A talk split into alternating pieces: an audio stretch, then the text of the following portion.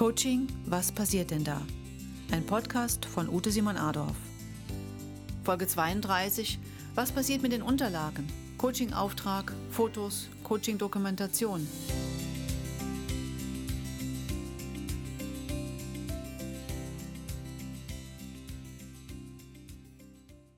In der heutigen Folge geht es um die Frage, was passiert mit den Unterlagen? Eine berechtigte Frage.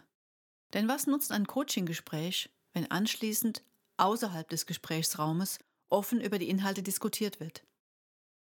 Wenn ein Coaching vom Arbeitgeber gezahlt wird, so ist es oft sinnvoll, ein Erstgespräch sowie ein Abschlussgespräch durchzuführen.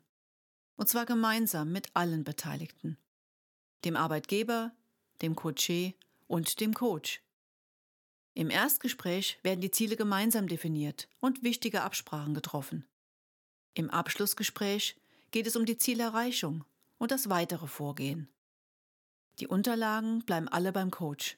Nichts von den Coaching-Dokumentationen hat etwas in der Personalakte zu suchen. Oftmals bekommt der Kunde Fotos, die zum Beispiel während einer Übung entstanden sind. Sozusagen als Beweis seiner Veränderungsideen. Wichtig ist, beim Coach gilt ebenso die Schweigepflicht wie bei einem Arzt oder Pfarrer. Wenn diese nicht eingehalten wird, oder Sie alleine schon das Gefühl haben, dass sie nicht eingehalten wird, kann keine Vertrauensbasis entstehen und ein Coaching ist nutzlos.